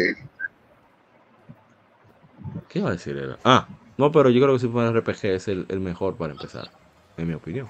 Mario RPG, Mario RPG. Super Mario RPG para Super Nintendo. Eh, bueno, ya, ya deja de ir cerrando. Eh, en mi opinión, sí, definitivamente lo podrán notar. Siempre es. eh, yo definitivamente prefiero mucho más los JRPG por el asunto de las mecánicas y la estética también. Me gusta bastante ese estilo medio anime. Pues a pesar de ser anime, tiene sus diferencias. O sea, no es lo mismo el estilo de los Tales of que el estilo de Falcon, por ejemplo. Tiene, se, se diferencia eh, o los Dragon Quest con el estilo de Akira Toriyama, que me encanta, el- los Ujú. diseños de Toriyama, yo soy muy fan de, de- de su estilo.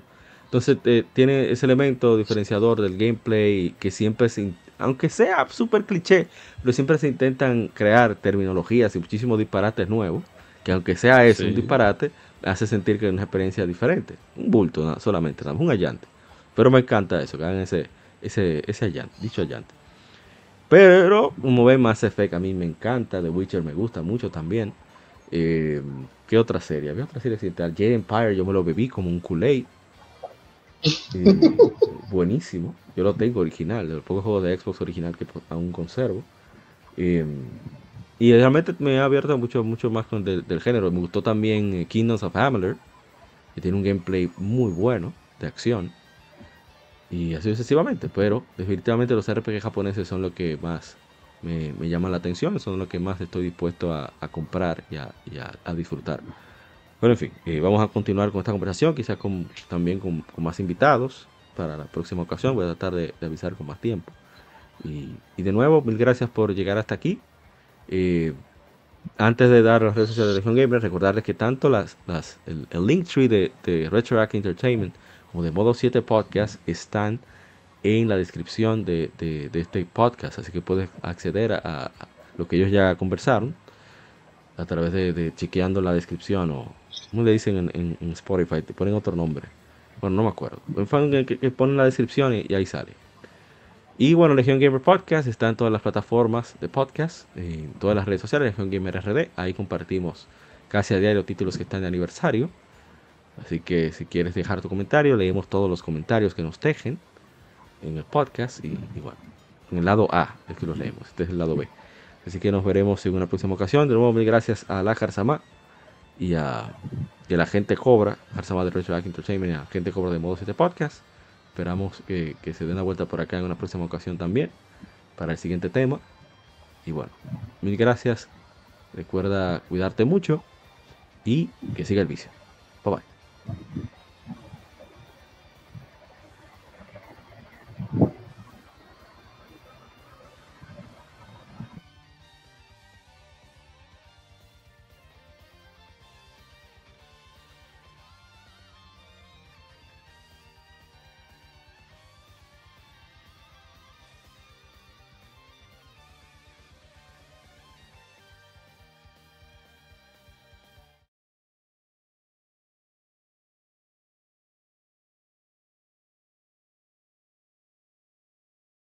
Somos Legión, somos gamers.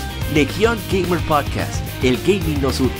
Un podcast diferente para gamers únicos, noticias interesantes, historia del gaming y mucho más para mantenerte al tanto del actual como del pasado. Porque todos jugamos, el gaming nos une. Estamos disponibles en iTunes, TuneIn, Spotify, iTunes y demás plataformas de audio. Perfecto para escucharnos mientras subes niveles, buscas un objeto específico y practicas para dominar esa jugada devastadora. Recuerda seguirnos en Facebook, Twitter e Instagram como Legión Gamer RD para que compartas con nosotros y seas parte de la legión de gamers únicos. Gracias por escucharnos y te esperamos para el próximo episodio.